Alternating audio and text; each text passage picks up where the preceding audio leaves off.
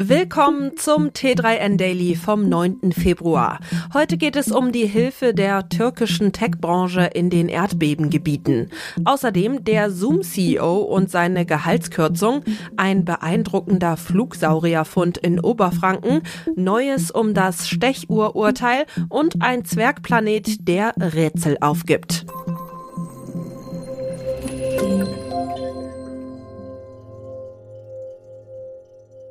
Bei den Rettungs- und Bergungsarbeiten nach den schweren Erdbeben in der Türkei und Syrien kommt nicht nur den vielen HelferInnen eine wichtige Rolle zu, sondern auch der türkischen Tech-Branche.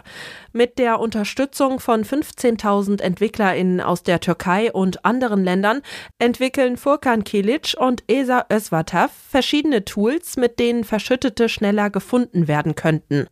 Eines davon ist eine Web-App, die in den sozialen Netzwerken nach Hilferufen von Verschütteten sucht.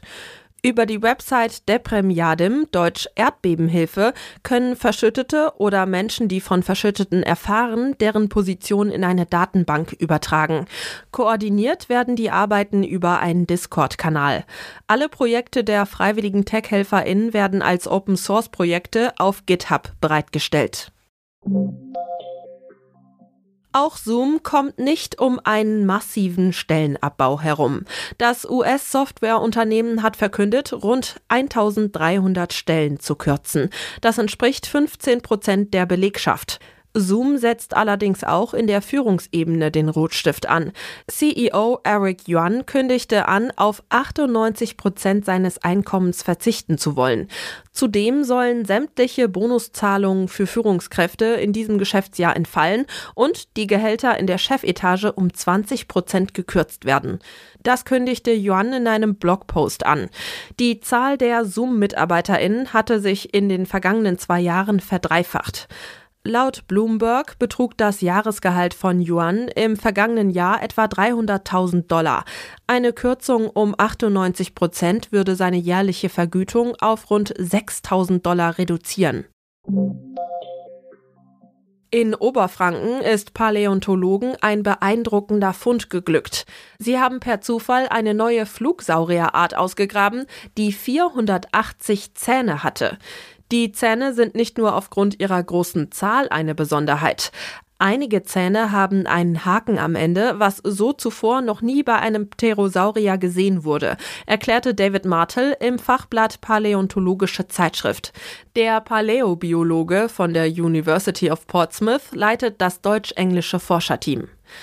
Da die neu entdeckte Art ihren Kiefer ähnlich wie Bartenwale als eine Art Trichter bei der Nahrungssuche benutzte, bekam sie den Namen Balenugnathus meuseri, was Walkiefer bedeutet.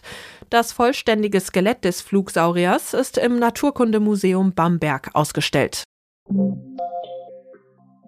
Das sogenannte Stechuhrurteil hat bei vielen Verbänden eine Welle der Empörung ausgelöst.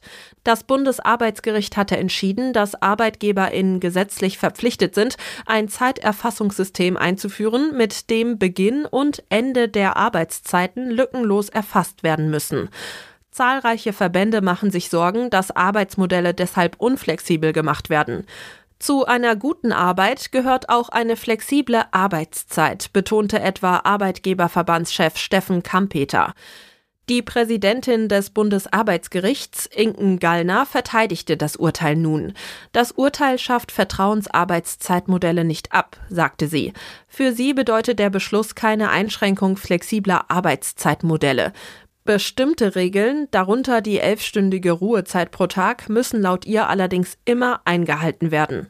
Das dürfte besonders die Pflege freuen, da dort teilweise katastrophale Arbeitsbedingungen herrschen.